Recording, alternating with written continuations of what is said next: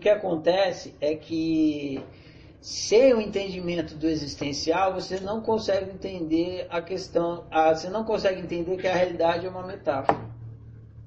Isso.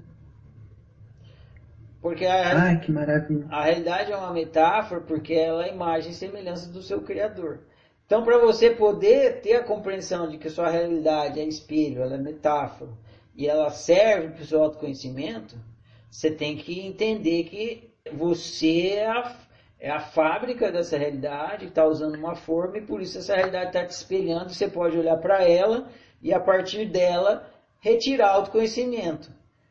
Mas Uhum. isso só funciona no mapa de, de ser humano mesmo. No, no mapa do humano mesmo, você cai na fatalidade. Por que, que minha realidade é assim? Uhum. É por fatalidade. Isso. Você fica é, vítima. Exatamente, você não consegue sair da posição de vítima. Na psicologia, não tem como você sair da posição de vítima. Não tem. Não tem.